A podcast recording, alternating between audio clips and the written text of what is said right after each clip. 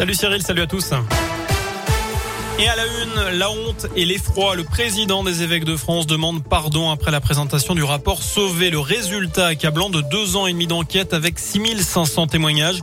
La commission indépendante dévoile l'ampleur de la pédocriminalité dans l'église.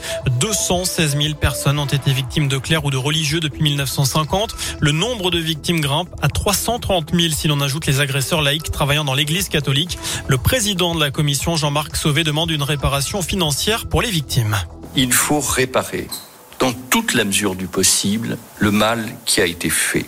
Il faut indemniser les préjudices subis par les victimes.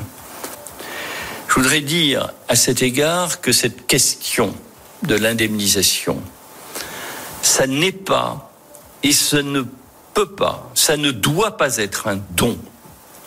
Dans l'esprit de la Commission, c'est un dû. Voilà, et notez que la commission a fait 45 recommandations pour réformer l'institution en profondeur. Dans le reste de l'actu, 950 personnes à santé selon la préfecture, 400 à Rouen. Euh, du monde dans les rues mardi pour défendre les retraites, la protection sociale, l'égalité professionnelle, l'emploi ou encore les salaires. Euh, quelques 200 points de rassemblement ont été organisés partout en France à l'appel de plusieurs syndicats. L'objectif, c'est d'envoyer un signal fort à six mois de la présidentielle. À Santé, les postiers ont notamment manifesté pour dénoncer leurs conditions de travail. Euh, plusieurs agents de la STAS se sont aussi mobilisés devant le siège de l'entreprise de transport à Saint-Priest-en-Jarret. Ils sont en colère alors que leurs salaires sont gelés depuis janvier en raison de la pandémie de Covid-19. Un candidat à la présidentielle dans le Rouennais, jeudi, Michel Barnier est attendu à Renaison après-demain. Il devrait notamment aller au sein de l'entreprise Market Maker. L'ancien ministre des Affaires étrangères participe à la primaire des Républicains. Le candidat retenu pour la présidentielle sera connu le 4 décembre prochain. En bref, une saison de tolérance et de clémence pour les voitures mal chaussées. Les chaînes, pneus neige ou quatre saisons deviennent obligatoires à partir du 1er novembre dans une partie au moins de 48 départements, dont la Et la Haute-Loire. Mais si vous n'en avez pas dès cet hiver, ce ne sera finalement pas sanctionné.